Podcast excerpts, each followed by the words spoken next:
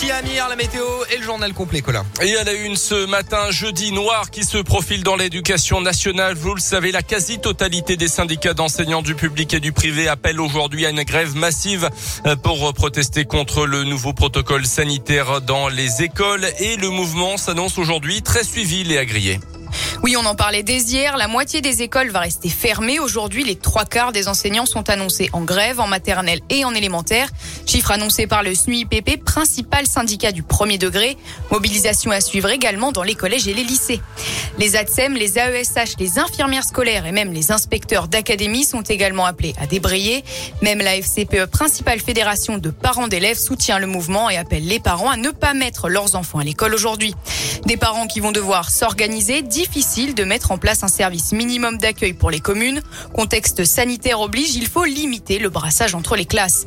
Dans la plupart des cas, seuls les enfants des soignants pourront être accueillis en cas d'école fermée. Merci Léa. Dans le Puy-de-Dôme, manifestation à 10h à Clermont, ça sera place de Lille, place de la Poste à Vichy à la même heure également. Les instituts euh, qui réclament donc plus de considération de la part du ministère de l'Éducation, plus de création de postes également à l'école Edgar Quinet de Clermont. Au vu de la situation intenable des parents d'élèves seraient même prêts à saisir le tribunal administratif selon la montagne si un enseignant remplaçant n'est pas rapidement nommé dans la classe de leur enfant en maternelle. Dans ce contexte, le Sénat a donné son feu vert au projet de loi sur le pass vaccinal, mais le texte a été largement modifié avec un pass uniquement nécessaire pour les adultes. La fin du dispositif si on repasse sous la barre des 10 000 personnes hospitalisées à cause euh, du virus ou encore l'absence de sanctions pour les entreprises qui ne respectent pas l'obligation de télétravail.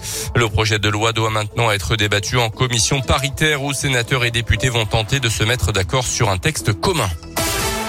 Dans l'actu également, un mari violent devant la justice cette semaine à Clermont. La victime avait pu déposer plainte début décembre pour des coups portés une nouvelle fois par son compagnon. Euh, d'après cette jeune femme, l'homme refusait également qu'elle travaille, surveillait son téléphone portable régulièrement et lui imposait des relations sexuelles. Il avait déjà été euh, condamné en juillet 2020 pour l'avoir frappé alors qu'elle était enceinte. Le bébé n'avait d'ailleurs pas survécu. Le prévenu a nié de nouveau les faits à la barre, mais il a été condamné à un an de prison ferme, six mois avec sursis et maintien en détention. Une bonne nouvelle pour l'emploi à Clermont. 200 jobs pourraient être créés sur le site de l'ancienne sucrerie de Bourdon d'ici deux ans. Elle avait été fermée en 2019. D'après la montagne, le groupe Cristal Union serait en discussion avancée pour la reprise du site avec sept autres porteurs de projets.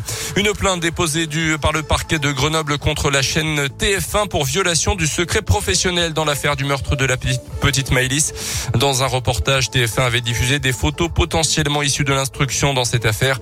Pour rappel, Nordal Lelandais doit comparaître devant les assises de Grenoble à partir du 31 janvier pour le meurtre de la fillette à l'été 2017 dans le Nord-Isère. Les sports et en une rencontre reportée en Liga. Plusieurs cas de Covid ont été détectés au sein de l'équipe féminine de Chamalières. Conséquence, la réception de Vendœuvre Nancy est reportée samedi. Prochain match pour les Auvergnats, ce sera le samedi suivant à Saint-Cloud Paris. Et puis le début de l'Euro de handball masculin ce soir. La France championne olympique en titre l'été dernier affronte la Croatie à 20h30. Colin, vous parliez sport à l'instant. Justement, on va revenir sur le sport aujourd'hui dans l'émission. À quelle heure faut-il faire son sport pour que ce soit plus optimal, le mieux pour euh, ah, notre euh, notre santé, notre corps. On va faire de malaise, etc. À quelle heure euh, Quelle est l'heure idéale pour faire du sport? Voilà.